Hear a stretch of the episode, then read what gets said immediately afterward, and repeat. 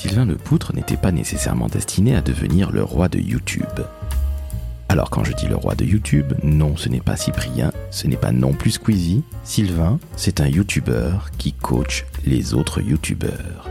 Comment a-t-il fait pour en arriver là? Eh bien, c'est très simple. Il a d'abord monté une première chaîne sur le réflexe numérique, à savoir les appareils photo. Puis, le succès venant grâce à cette première chaîne, il a créé le coin des YouTubers, où je l'ai connu, et où surtout, il conseille d'autres YouTubers pour faire grandir leur chaîne. Dans ce nouvel épisode du décodeur de la communication, vous allez donc faire connaissance avec la voix de l'homme que vous voyez régulièrement donner des conseils aux autres youtubeurs. Et je vous rassure, c'est exactement le même que vous avez en vidéo qu'en audio. Donc, très chères auditrices et très chers auditeurs du décodeur de la communication, sachez que ce fut un véritable plaisir que d'interviewer Sylvain et je vous conseille de bien rester jusqu'au bout parce qu'il va vous donner d'excellents tips pour développer ou lancer votre chaîne sur YouTube. Je suis Laurent François, fondateur et dirigeant de l'agence Maverick, et aujourd'hui, je vous invite, comme à l'habitude, à noter 5 étoiles sur Apple Podcast afin d'entendre des gens tout aussi formidables que Sylvain. Très très bonne écoute, je vous laisse en compagnie de Sylvain Lepoutre, le roi de YouTube.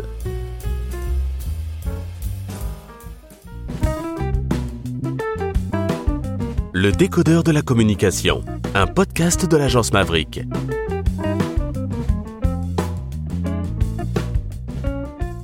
Salut Sylvain.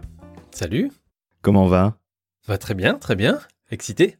Ah, Comme je te comprends, je suis moi-même très excité de t'accueillir dans ce nouvel épisode du décodeur de la communication, car sache-le, je suivais il y a quelque temps encore le coin des youtubeurs. Donc je sais que tu es Mister YouTube, que tu es coach de youtubeurs, que tu es le king de YouTube. Mais avant cette introduction un peu à la James Brown, je vais te laisser te présenter en quelques mots s'il te plaît parce que tu n'as pas que été youtubeur, photographe, vidéaste, bref, je te laisse te présenter avec très grand intérêt et avec très grand plaisir Sylvain. Ça marche. Euh, oui, effectivement, j'ai une vie assez riche. Euh, j'ai eu et j'ai toujours. Euh, donc, j'ai une formation d'ingénieur au départ dans l'innovation et la conception de produits. Et, on a beaucoup bougé pour le métier de ma femme. On a été habité aux États-Unis, puis aux Pays-Bas, puis on est revenu en France. et donc, j'ai lancé ma boîte aux États-Unis en fabriquant des stabilisateurs de caméra, des petits, des petits Steadicam pour des GoPro à l'époque. Euh, et en faisant un Kickstarter et tout ça.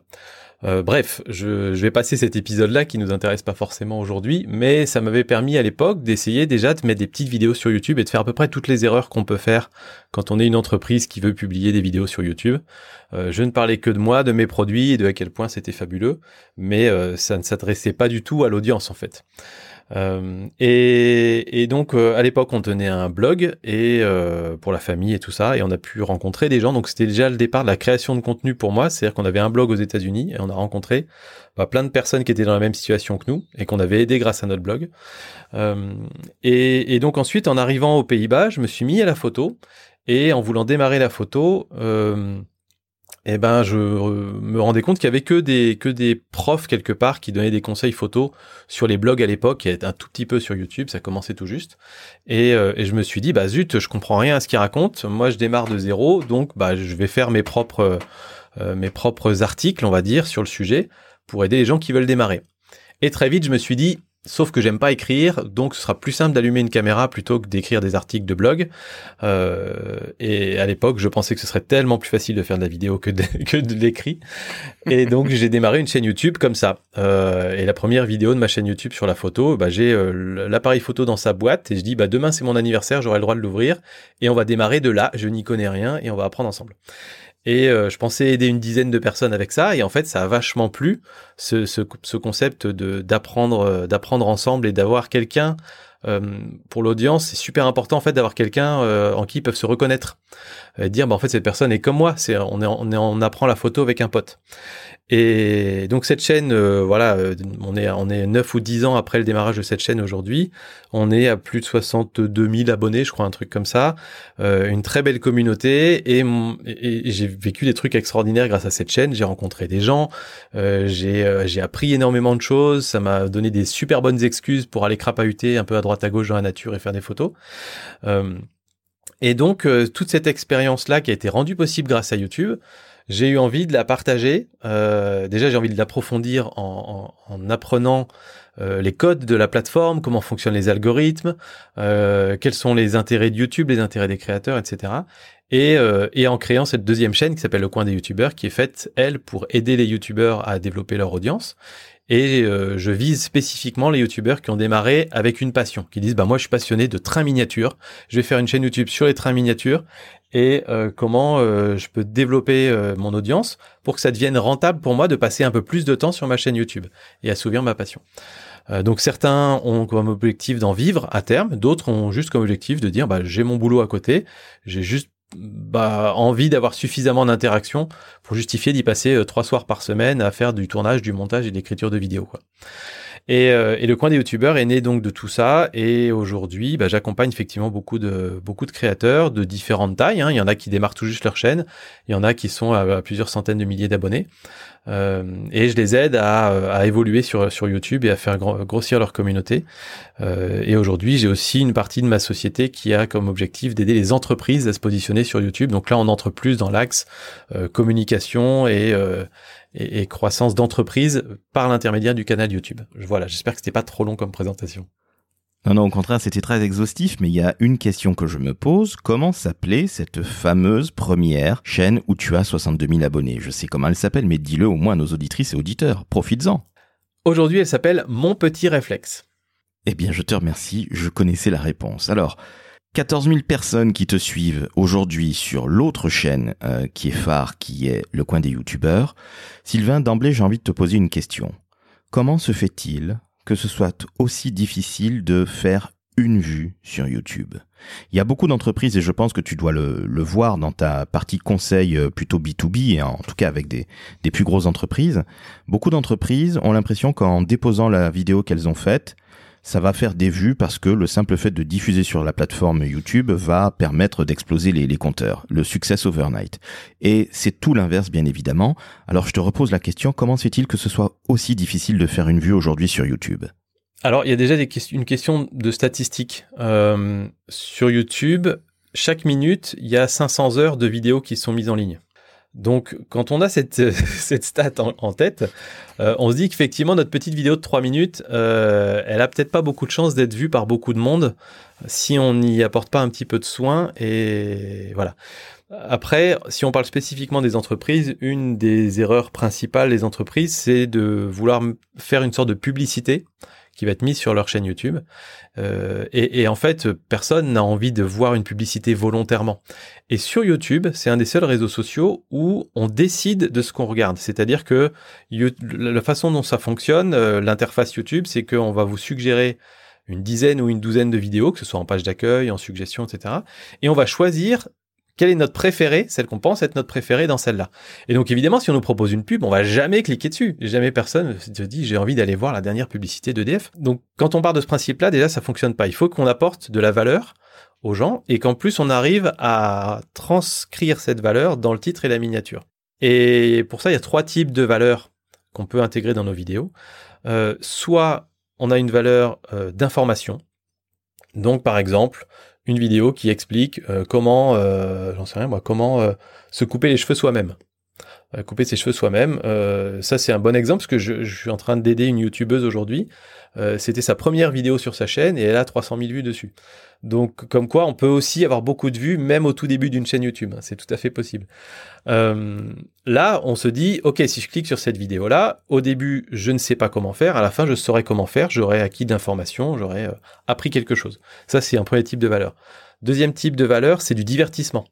Euh, YouTube est bien connu pour ça. Il y a beaucoup de vidéos qu'on va regarder parce qu'on va avoir des belles images, parce qu'on va bien se marrer, parce qu'on va euh, suivre l'actualité d'une personnalité euh, qu'on a appris à connaître avec le temps. Euh, et la troisième, le troisième type de valeur, c'est l'inspiration. Et là, ça va plutôt être euh, éventuellement des courts-métrages ou des vidéos qui vont nous donner envie de nous dépasser ou de faire des choses extraordinaires. Et si vous avez aucune de ces trois valeurs, c'est sûr à 100% que vous n'allez pas avoir de vues sur votre vidéo. En tout cas, que YouTube va pas mettre en avant vos vidéos. Il faut proposer au moins une de ces trois valeurs. Et aujourd'hui, la plupart des créateurs qui marchent bien euh, proposent au minimum deux de ces valeurs dans une vidéo. Par exemple, de l'information tout en étant divertissante et marrante. Ok, donc c'est ce que fait d'une certaine manière Lena Situation, mais on va revenir sur cette jeune demoiselle qui cartonne. Mais c'était le cas de Norman ou euh, les anciens youtubeurs ou Squeezie qui sont dans l'information et dans le divertissement. Euh, alors Lena, je dirais, c'est pas vraiment dans l'information parce que après avoir regardé une vidéo de Lena ou de Norman, on n'a pas appris quelque chose qui, on n'aura pas été éduqué à un sujet. Euh, par contre, ce que fait Lena et que ne fait pas Norman, par exemple, c'est qu'elle inspire. Euh, donc Lena Situation, c'est évidemment du divertissement parce qu'on suit son arc narratif, on suit toute une histoire dans chacune de ses vidéos. Et en plus de ça, elle a, euh, elle a, elle a un mantra, elle est hyper positiviste, elle donne vraiment envie de, de se bouger, de faire des choses, de sourire, etc., d'être euh, d'être optimiste sur la vie. Et ça, ça, ça inspire les gens. Et il y a beaucoup de gens qui, c'est le côté feel good quand on dit euh, les vidéos feel good, c'est on passe un bon moment et en plus ça nous fait nous sentir bien par rapport à nous-mêmes, donc ça nous inspire à aller faire euh, aller faire des choses euh, dans le vrai monde derrière. Et, et pour moi, c'est là où Lena, elle dépasse largement euh, bah, les autres les autres youtubeuses qui étaient sur le même le même terrain qu'elle au départ euh, qui elle ne faisait soit que de l'information, par exemple des tutos beauté ou des trucs comme ça, soit du divertissement en racontant une histoire, mais chaque vidéo n'avait qu'un seul objectif à chaque fois. Quoi. Entendu, merci beaucoup pour la précision. Justement, est-ce que tu as vu changer les choses, changer les mœurs et changer les raisons de succès sur euh, YouTube? Tu parlais des tutos beauté faits par les jeunes femmes comme euh, Enjoy Phoenix. Euh, Aujourd'hui, est-ce que tu sens qu'il y a des courants, qu'il y a des vidéos qui marchent mieux que les autres ou est-ce que justement on reste dans ton triptyque information, divertissement et inspiration? Il y a des, modes. Y a des types, il y a des formats de vidéos qui marche bien à une certaine époque et qui marche moins bien à d'autres époques. Mais dans l'ensemble, on reste quand même sur les mêmes, les mêmes types de valeurs qu'on peut, qu'on peut apporter aux gens. Euh, la chose qui évolue le plus et qui est assez, qui est assez évidente, c'est la, c'est la qualité de production des vidéos. Et alors quand je dis qualité de production, il y a deux, il y a deux niveaux. Il y a la qualité audiovisuelle, des belles images, un bon son, euh, du montage très travaillé, etc. Mais surtout, surtout, surtout, c'est la qualité d'écriture des vidéos. Aujourd'hui, quasiment toutes les chaînes qui, euh, qui décollent sur YouTube sont des chaînes où euh, les vidéos sont écrites, travaillées, recherchées. Donc, soit par exemple pour Lena Situation, quand elle va faire des vlogs, bah, elle écrit un, elle écrit un script, un, comment dire, un, une sorte de storyboard de euh, les émotions par lesquelles on va faire passer l'audience, quels sont les enjeux et difficultés qu'on va peut-être rencontrer, euh, qu'est-ce qui va se passer à la fin si j'y arrive ou si j'y arrive pas, etc. Donc il y a toute une histoire qui va nous mettre un peu, un peu en tension, comme pourrait l'être euh, on pourrait l'être devant, devant une série ou, euh, ou un film hollywoodien. Et après, par exemple, sur des vidéos euh, type vulgarisation scientifique ou de ou d'information ou, ou, même des tutoriels, là généralement on, on, se dirige de plus en plus vers des vidéos qui sont euh, très efficaces, euh, condensées, euh, on va en profondeur dans le sujet et où tout est bien écrit, bien scripté et, où le déroulé est, propre quoi. Donc on se rapproche un peu des formats télévisuels finalement, même si on essaie d'avoir un, un, côté plus abordable et plus authentique qu'à la télé. Tu disais dans une de tes vidéos sur le coin des youtubeurs que tu avais euh, évidemment multiplié les erreurs, mais c'est normal, on apprend euh, ben, en faisant les choses, hein, c'est en forgeant pardon qu'on devient forgeron. Aujourd'hui, et à l'instant même, pardon, tu viens de parler de l'écriture. Comment on écrit le script c'est-à-dire le scénario d'une vidéo YouTube Très très bonne question. Alors pour le coup, je, suis loin d'être expert là-dedans puisque c'est un domaine dans lequel je progresse encore. Parce que comme je t'expliquais tout à l'heure, l'écriture c'est pas mon fort au départ, c'est pas quelque chose que j'aime faire. Ce qui est compliqué, c'est que ça dépend vraiment du type de vidéo.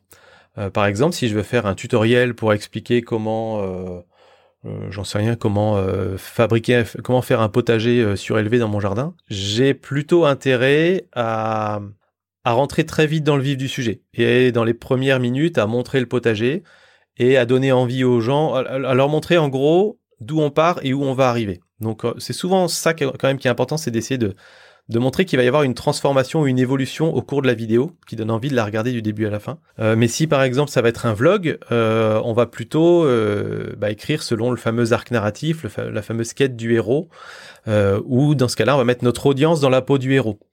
Euh, soit c'est notre audience qu'on met dans la peau du héros, soit c'est nous-mêmes, une personne à laquelle notre audience va s'identifier. Et donc ce héros, il a une quête, il a une envie, il a un rêve, et généralement il y a un élément déclencheur qui fait qu'il est obligé d'y aller. Il est obligé de s'y mettre, le passage à l'action. Et souvent, il passe par des phases de doute en se disant si j'y arrive pas, qu'est-ce qui va se passer? Donc, on va parler des enjeux. Si si je ne parviens pas à, à déménager aujourd'hui, bah peut-être que demain on va être reconfiné et donc du coup je pourrais pas déménager pendant deux mois. Donc on a une tension en se disant, euh, euh, on a quatre heures quelque part pour réussir à faire ce déménagement qu'on anticipe depuis des mois. Euh, et si j'y arrive, par contre, ça va être génial parce que je serai dans un tout nouveau lieu, un nouveau studio, tout sera parfait. Enfin voilà. Donc préciser les enjeux, puis ensuite le déroulé de l'action avec les hauts et les bas. Ne pas oublier surtout de, filmer tous les moments où ça se passe mal, parce que ça fait partie de la du plaisir quelque part sur YouTube de euh, comment dire pour s'identifier aux gens il faut qu'on puisse comprendre aussi que tout n'est pas parfait dans leur vie. Et là je trouve c'est aussi un, un, endroit où Lena situation est très forte. C'est qu'elle va filmer même les moments où elle se plante où elle euh, où elle va glisser et tomber par terre où elle va tomber sur des trucs qui sont pas prévus. Et, et c'est souvent pour ces moments-là qu'à la limite qu'on va qu'on va l'apprécier plus que quand ça se passe bien quoi. Et puis ensuite le dénouement et puis la transformation, c'est-à-dire bah voilà où on en est aujourd'hui et ma, ma, vie va être changée grâce à cette grâce à cette aventure quoi. Euh, et, on revient au potager, ça peut être la même chose. À la fin, le potager est terminé et on peut montrer euh, deux mois après euh, comment les légumes poussent mieux grâce à ce potager surélevé par rapport à ce qu'on avait avant. Et euh, voilà, donc on est toujours un petit peu sur cette même histoire-là. Et on voit quand même qu'on est loin des formats de vidéos institutionnelles d'une entreprise euh, qui vont qui vont dire chez l'entreprise lambda, nous faisons très attention à nos clients, nous souhaitons apporter le meilleur service après-vente. Il y a rien là-dedans quand tu dis ça, c'est une pub quoi on est encore, on est très loin de formats très travaillés comme on a aujourd'hui sur YouTube. Ce qui veut dire qu'aujourd'hui, les YouTubeurs comprennent nettement mieux YouTube, évidemment, puisqu'ils travaillent dessus et que c'est quelque part leur euh, gagne-pain pour certains ou certaines. Et justement, je rebondis sur ce que tu dis. C'est vrai que la tentation pour une entreprise, c'est de faire euh, montre qu'elle est vraiment formidable, comme tu le disais très justement. On adore nos clients, le sens du client, le team building, et puis on voit des gens qui qui vont témoigner, des collaboratrices, des collaborateurs, qui vont raconter plus ou moins une histoire plus ou moins intéressante, mais qui au final n'intéressent quasiment que l'entreprise. Quel conseil tu donnerais à une boîte, quelle qu'elle soit, grande, petite ou moyenne, pour faire des vidéos YouTube? Et tiens, question en préambule, est-ce que tu conseilles à une entreprise de créer une chaîne YouTube? Non, je conseille à une entreprise de créer plusieurs chaînes YouTube.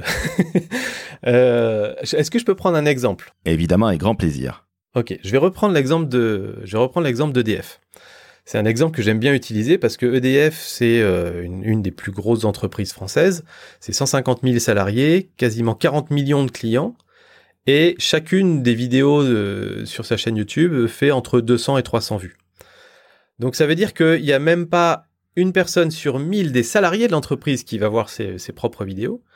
Euh, et on parle même pas des clients, quoi. Donc clairement, EDF a des trucs à apprendre, je pense, sur la, stratégie de, contenu sur YouTube. Moi, ce que je conseillerais à une boîte comme EDF, c'est de commencer par se dire quelles sont mes valeurs, quels sont les messages que j'ai envie de passer. Donc commencer un peu comme euh, un brief euh, publicitaire finalement. Mais ensuite se dire, OK, par exemple, dans mes valeurs, j'ai envie de montrer que ben, on fait des efforts pour produire de l'énergie verte. Et euh, bah, par exemple, une idée de concept de vidéo qui pourrait être intéressant, c'est en fait le conseil que je donnerais, c'est de penser, de réfléchir en termes d'émission, comme si c'était une émission télé, comme si on créait une émission télé. Et je verrais par exemple chez EDF, euh, bah tiens, est-ce que j'ai pas euh, dans mes salariés peut-être deux personnes qui euh, qui euh, aiment bien euh, faire un peu d'électronique quand ils sont chez eux, un peu de robotique ou d'électronique. J'imagine qu'il y en a sur 150 000 salariés, il doit y en avoir. Et ces deux personnes-là, bah, je vais les je vais les faire bosser ensemble et je vais leur dire bah chaque semaine vous nous construisez un nouveau petit robot qui fonctionne à énergie photovoltaïque. Et vous allez expliquer que, comment vous vous est venu l'idée et puis euh, faire un tuto pour expliquer comment créer ce petit robot chez soi. Euh, voilà. Donc on est sur un contenu qui est un peu off. C'est pas un contenu qui va présenter l'ensemble des activités d'EDF, mais c'est un contenu qui, en termes d'image, montrera que chez EDF, y compris chez leurs salariés, ils encouragent euh, le développement de technologies vertes, euh, la recherche et le développement. On, est sur des images qui sont euh, sur des valeurs que, que l'entreprise a envie de mettre en avant. Donc rien que cette chaîne YouTube-là peut remplir cet objectif de donner une image verte et technologique à, une entreprise comme EDF. Mais après, EDF peut faire plein d'autres chaînes YouTube là-dessus. Sur, d'autres sur d'autres sujets, il y, a, il y a des tonnes de sujets à faire en fait. Donc ce que tu es en train de me dire, c'est qu'il vaut mieux arrêter la promo quand on est une entreprise. On arrête de faire de la publicité ou voire de la réclame. On va mettre en avant plutôt des valeurs, des choses qui font partie de la raison d'être de l'entreprise. Et quelque part, c'est ça qui va attirer les auditrices, les auditeurs et les viewers, c'est ça? C'est le point de départ, mais il faut euh, réussir à convertir ça dans un format de vidéo euh, qui qui intéresse une audience. Donc soit parce que c'est divertissant, soit parce que c'est inspirant, soit parce que c'est euh, éducatif ou informationnel. La pub, la pub a toujours sa place, hein, mais la, la, pub comment dire, est de moins en moins pertinente euh, alors qu'aujourd'hui, sur, les réseaux sociaux, euh, tous les réseaux sociaux confondus, hein, TikTok, Instagram, YouTube, etc., euh, on voit bien que c'est plutôt le marketing d'influence qui se développe plus que la publicité. Donc, je pense que la, période dorée de la publicité, euh, où, on imposait un, un, message devant les yeux des gens en leur disant on va vous le mettre 15 fois pour que ça vous rentre dans le crâne, je pense qu'elle est en train de, de s'effacer petit à petit, mais, mais ça va encore marcher pendant quelques décennies, hein, la pub, il n'y a pas de problème. Euh, mais il est, il est, il est, c'est le bon moment maintenant quand même pour les entreprises pour commencer à faire de la communication euh, du 21e siècle, j'ai envie de dire, et, euh, et donc commencer à parler de. Je, je suis un peu, un peu, un peu critique, mais c'est comme ça que je, c'est comme ça que je le perçois. Pour moi, il y a l'ancienne communication et la nouvelle communication. La nouvelle communication demande d'être un peu plus vulnérable aussi, d'admettre que tout n'est pas parfait. J'aime beaucoup, par exemple, les entreprises qui sont capables dans leurs vidéos de dire euh, à un moment ça, euh, aujourd'hui, on ne sait pas faire. Par contre, puisqu'on sait pas faire et qu'on a compris que c'est quelque chose qui vous intéressait, eh ben, on va aller chercher des solutions et on va travailler pour l'apprendre et être capable de résoudre ce problème. Et aujourd'hui, il y a très peu d'entreprises qui ont ce, niveau de vulnérabilité, comme j'appelle, comme j'appelle ça. Et je trouve ça pourtant, parce que la plupart des boîtes, quand on arrive jusqu'au décideur, le décideur, il va dire, non, non, pas question qu'on qu'on montre qu'on n'est pas parfait euh, en public. Mais c'est comme ça qu'on va créer de l'attachement, c'est comme ça qu'on va voir une entreprise en se disant, ah mais en fait, euh, si jamais ils ont un problème un jour, je vois qu'ils donnent tout ce qu'ils peuvent pour le résoudre, donc c'est probablement une entreprise qui va répondre à, mes propres problèmes. Donc ça crée de l'attachement, euh, de l'attachement aussi. Alors qu'une entreprise qui se montre parfaite, on n'est pas dupe, on sait bien qu'elle n'est pas parfaite, on sait juste qu'elle met sous le tapis tous les problèmes. Et je trouve que c'est pas une très bonne image que ça renvoie euh, finalement pour les clients, les prospects ou même pour les futurs employés de l'entreprise. Je suis tout à fait d'accord avec toi et c'est vrai que ce changement de paradigme qui arrive avec ce nouveau siècle, qui est quand même là depuis 20 ans, euh, j'ai envie de te dire que c'est pas très simple à faire rentrer dans la tête des décideurs à la communication ou à la direction générale. Je suis d'accord. j'ai essayé, hein, j'ai travaillé, euh, j'ai travaillé avec quelques très grosses entreprises pour, pour YouTube. Et justement, tu t'es heurté à quel frein dans ces grosses entreprises? Alors, le, le, principal frein, c'est la hiérarchie. YouTube nécessite d'être hyper agile, c'est un terme euh, à la mode aussi, euh, ou flexible si on veut, en expérimentant différents formats, en expérimentant différentes choses, et surtout en étant très réactif. Demain, il y a une nouvelle, euh, il y a une nouvelle tendance qui sort. Est-ce qu'on est capable de sortir une vidéo euh, deux jours avant, ou bien il y a un nouveau, une nouvelle actu? Est-ce qu'on peut sortir une vidéo en quelques heures sur cette actu-là pour être dans les premiers et donner notre notre avis sur la question? Euh, Bah dans les grosses boîtes c'est compliqué parce que généralement le, le le timing il est plutôt de plusieurs semaines. Si jamais il faut euh, euh, demander à notre, euh, on va dire, à la personne qui va présenter les vidéos YouTube de voir avec son supérieur, qui doit valider avec le N plus 1, qui doit aller valider jusqu'à la communication au niveau national, etc., et que ça redescende. on, on, a perdu le côté réactif, quoi. Et euh, donc c'est voilà, c'est vraiment le manque d'agilité qui généralement pose problème. Et on le voit beaucoup hein, sur les chaînes YouTube des grosses entreprises. On voit que généralement ils font des ils font des coups d'essai pendant plusieurs mois. Donc par exemple ils vont faire une web série pendant trois mois. Euh, ils vont mettre énormément de budget là-dedans. Et puis au bout de trois mois se rendre compte qu'en fait ça marche pas, ça attire personne. Et ensuite ils vont essayer un autre concept pendant trois quatre mois. Là où ils devraient avoir des gens qui sont plus créatifs, qui sont capables de dire OK, pendant un mois, je teste quatre formats différents, je vois celui qui marche le mieux. Le mois suivant, j'en essaye trois nouveaux et euh, expérimenter beaucoup plus rapidement en fait que euh, que, que, ce qu'ils font aujourd'hui. Ce qui veut dire que généralement, plus l'entreprise est hiérarchisée, plus ça va être compliqué, c'est ça? Ouais, généralement oui. Malheureusement, tu ne m'apprends rien, mais il est quand même bon de le rappeler à nos auditrices et auditeurs. Alors justement, Sylvain, toi qui as un peu de bouteille, ingénieur en innovation, marié avec une astrophysicienne, hein, je, ça, ça m'est resté dans la tête. Euh, une famille, une maison. Tu as vécu dans plusieurs pays. Maintenant, tu es dans une région où on mange extrêmement bien, on boit d'excellents vins. Quel conseil tu donnerais, Sylvain, à un jeune ou un moins jeune d'ailleurs, qui veut se lancer sur YouTube? Là, on quitte l'entreprise, mais quelqu'un qui veut un se lancer et deux peut-être euh, passer the next step pour sa chaîne YouTube. Quel conseil tu lui donnes? Alors, le point numéro un, mais qui est, qui est, qui est tellement au-dessus de tous les autres conseils que je pourrais donner, c'est euh, de se lancer sur un sujet passion. dont on est persuadé que ça va rester une passion pendant plusieurs années. Euh, donc là, j'appuie sur le côté jeune, parce que quand tu me parles de jeunes, il y a des, jeunes qui, par exemple, aujourd'hui vont te dire, bah moi, je suis passionné d'un jeu vidéo, euh, donc je vais faire une chaîne YouTube sur ce jeu vidéo, et puis 18 euh, mois plus tard, ils vont se dire, bah finalement, euh, c'est bon, j'ai fait le tour, ça m'intéresse plus, et donc si on a construit une audience là-dessus, et qu'ensuite on, on, se met à parler de toute, toute autre chose, c'est un, un souci. Donc vraiment parler d'une passion, et alors pour déterminer si c'est une passion qui vaut le coup de lancer une chaîne YouTube, ce que j'aime bien dire, c'est faut que ce soit un sujet schtroumpf à lunettes. Alors, je sais pas si, si, si dans ceux qui nous écoutent, euh, vous lisez tous les Schtroumpfs ou pas, mais le Schtroumpf à lunettes, c'est celui qui saoule tout le monde avec, euh, avec ses, ses, règles grammaticales, etc. Et donc, pour moi, un sujet Schtroumpf à lunettes, c'est un sujet qui vous passionne tellement que vous avez tout le temps envie d'en parler autour de vous, mais que généralement, les gens qui sont pas passionnés par la même chose, ils vous font bien comprendre que ça les saoule et que euh, vous feriez mieux d'aller en parler à quelqu'un d'autre. Ça, c'est des sujets où vous avez une frustration parce que vous pouvez pas la partager avec une communauté plus importante. Donc, vous allez aller sur YouTube, vous allez trouver cette communauté de gens qui partagent exactement cette passion. Donc, ça va vous nourrir votre passion euh, avec le temps. Ça va vous permettre en plus de vous décharger de tout ce que vous avez envie de raconter sur cette passion. Et c'est surtout un, sujet, qui vous passionne, ça veut dire que euh, vous allez avoir une infinité d'idées de vidéos euh, que vous allez pouvoir produire. Et, et, en plus de ça, si jamais un jour, ça, par, par bonheur, ça devenait votre métier, vous en seriez très content. Alors que le process de dire, euh, on va chercher une opportunité euh, business ou autre, en se disant, tiens, ça c'est un truc qui est pas trop couvert sur YouTube, je vais en parler, je vais me spécialiser un peu là-dedans et en parler. La difficulté, c'est que YouTube, c'est tellement euh, chronophage dans les premières années, ça prend énormément de temps et d'investissement que la plupart du temps, euh, les personnes qui utilisent ce processus-là vont laisser tomber en fait au bout d'un moment. Et surtout, surtout, si ça marche, bah ça va devenir un métier avec des contraintes comme n'importe quel autre métier en fait. Euh, et, c'est-à-dire, bah, euh, on va se sentir obligé de faire des vidéos, même si c'est pas un sujet qui nous passionne, parce qu'il faut faire des vidéos pour qu'il y ait des gens qui finissent par acheter nos produits, etc. Et finalement, bah, à quoi bon se lancer sur YouTube, sur cette super plateforme qui est YouTube, si c'est pas pour faire ce qu'on aime au final? Donc pour moi, la, passion, ça va être le point de départ de tout. Et, ensuite, à partir de cette passion, il faut essayer de déterminer ce que, j'appelle une niche.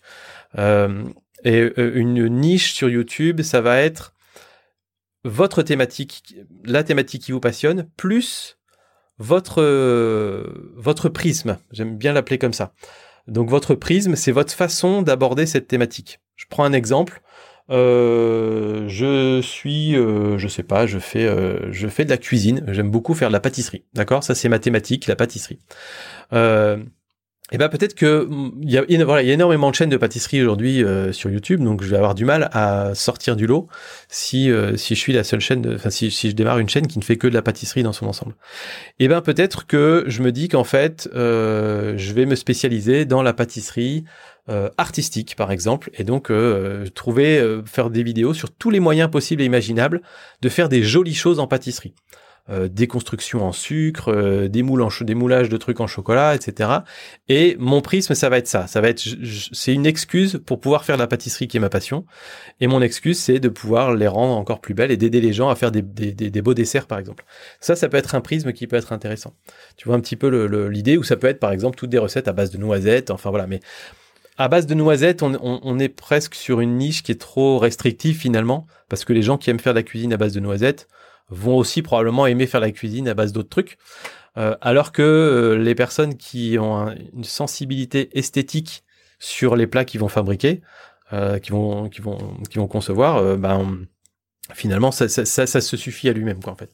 Je sais pas si je suis assez clair dans le ah, dans l'idée, mais, mais, mais voilà, c'est important de se trouver sa thématique et son prisme tu es extrêmement clair, c'est ce qu'on appelle un angle en communication éditoriale. Voilà, comment on va en parler, et, c'est exactement ça. Est-ce que tu aurais un autre conseil à donner? Donc la passion en premier lieu, de trouver un angle, ce que tu appelles un prisme, et d'ailleurs je trouve que c'est beaucoup plus intéressant de parler d'un prisme que d'un angle, c'est plus parlant je trouve. Euh, il y a évidemment informer, divertir et inspirer, ça on en a parlé en début de podcast. Est-ce que tu aurais d'autres tips à donner? Alors oui, une fois qu'on a notre prisme, alors on va l'utiliser pour, euh, je vais reprendre toujours le même exemple hein, de, la pâtisserie, mais on va l'utiliser pour euh, pour faire toutes nos vidéos euh, que je vais appeler des vidéos communautaires, c'est-à-dire qui vont plaire à notre cœur d'audience, aux gens qui sont passionnés par la pâtisserie et qui ont envie de faire des belles pâtisseries. Mais il est indispensable sur une chaîne YouTube de créer aussi des vidéos qu'on appelle des vidéos découvertes, qui vont permettre à des nouvelles personnes de découvrir votre chaîne. Et pour ça, un bon moyen, quand on a notre prisme ou notre angle, c'est de réagir sur un sujet qui, euh, qui n'est pas dans notre, dans notre thématique. Par exemple, euh, on a, euh, je sais pas, l'anniversaire de la reine d'Angleterre qui fait la une de tous les journaux ou un truc comme ça, et euh, on voit sur l'image le gâteau de la reine d'Angleterre. Eh ben, on peut très bien à ce moment-là faire une, une vidéo où on va décrypter euh, comment a été fabriqué le, le, fameux gâteau de la reine d'Angleterre ou du mariage du prince, je sais pas quoi, du prince William, euh, où on va justement essayer de décrypter quelles sont les méthodes qui ont été utilisées pour faire cette décoration en sucre, comment les petites fleurs ont été faites sur le côté, et on peut éventuellement même dans notre vidéo essayer de répliquer ce qui a été fait. Et donc ce qui va être intéressant là, c'est que ça va permettre d'aller chercher des personnes qui sont pas a priori intéressées par la, par la pâtisserie, qui peuvent être juste éventuellement curieuses, mais qui vont pas aller jusqu'à chercher du contenu là-dessus.